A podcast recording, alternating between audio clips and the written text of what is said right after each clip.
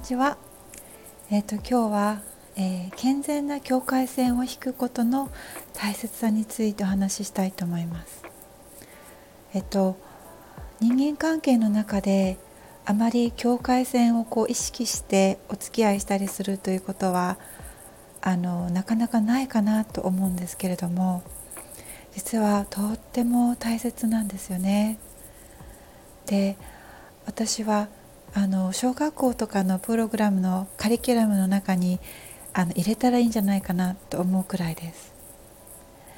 えーと、境界線とあとはあの自分を受け入れてあげるというこう自分との対話の仕方とかそういったものが小学校とか中学校とかのカリキュラムに入っていたら素晴らしいなと思っています。で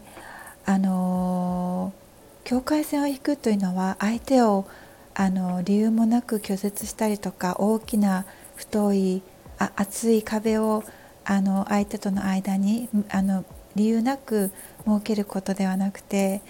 あの時に人はそうですねあのここまで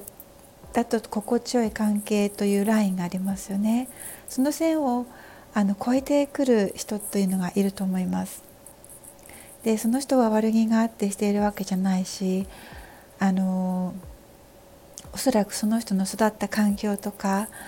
えー、そういったものにあの大きな影響を受けてるんじゃないかなと思います。でも私たちはそれぞれに心地よい境界線の位置というものが違いますよね。だから相手の境界線に合わせることはある意味大切ではあるものの究極何が大切かというと自分の境界線を理解してもらうことでそこからお互いに心地の良い間柄で付き合い付き合っていくことそれが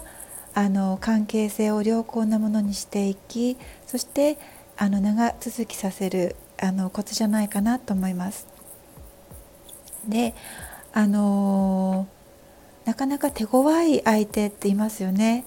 あの境界線を示そうとしてもなかなか分かってくれないというかずかずかとあの入ってきてあのそうですねまるであのドアをこうどんどんどんどんどんとノックしながら私が助けてあげるとか例えば入れてとかなんかそういう感じであの本人は悪気はないんですけれどもあのそういうふうな形であの交流をこうある意味迫ってくるというかそういった方たちは少なからずこの社会にはいらっしゃると思います。はい、なのでそれがあのそれをこうああこの人悪気があってしているわけじゃないんだなと思ってしまってそのあの相手のこうリズムに乗ってしまうとあの長い目で見たら私たちが疲弊してしまうしやがてはその相手に対して嫌悪感さえ覚えるようになるんですよね。でそうすると関係はうまくいかないしこちらからある日突然スパッと切りたくもなりますよね。できるだけ交流したくないそういった形になりますね。なのであのもし可能であれば何度か明確に示してみて言葉とか態度でそれでもあのこうどんどんどんどんって叩いてくる時間とかあの日にちとか曜日に関係なく LINE をよこしてきたりあの電話をしてきたりメールをしてきたりというのがあのやまなかった場合はあの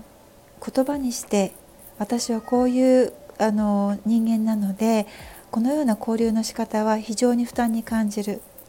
だから健全なあのライン健全な境界線というものを尊重してほしいということをあの誠実にお伝えするのがすごくいいんじゃないかなと思います。で相手はおそらくびっくりするかと思うんですけれどもあのその方に理解してもらう時間を与えてみる数日数週間かもしれないしそういった時間を得て改めて交流する時期が機会があるかもしれないしないかもしれない。それでも突然切ったりとか喧嘩になったりとか言い合いになったりとかそうするよりはいいんじゃないかなと思います。であの境界線というのはこれからもっともっと大切になっていきます。それをある意味境界線を健全に保つというのはあの人類の進化にも進化のレベルにもすごく関係してるんじゃないかなと思いますで昔はあの境界線なんていう言葉または概念などはなかったんじゃないかなと思いますこう人がこう固まって小さな共同体を作って外外的なあの要因から自分たちを守るという意味でプライバシーやこう境界線などは必要なかったんですよね。でも今私たちはそのような時代に生きていないしこれからますます自分が自分として軸を持って生きていく。その状態で相手と、えー、付き合っていく。ということがとっても大切になります。そうじゃないと飲み込まれてしまうし自分が誰かわからなくなってしまう。そしてやがては自分の感情や相手の感情がこんがらがって喧嘩ばかりして揉めて それでお互いを嫌いになっていく。それでもなぜか社会的制度があるから一緒にいないといけない。っていう場合がもしかしたらあるかもしれない。そういうのは嫌ですよね。なので明確にそれが家族であっても大切な友人であっても、えー、同僚であってもあまり変わらないんですよね。で最後にこのそういうふうに明確に示した上でお付き合いが続ければあのそこにはまだ愛というものがありますのであの関係は良好なものになっていくんじゃないかなと思います。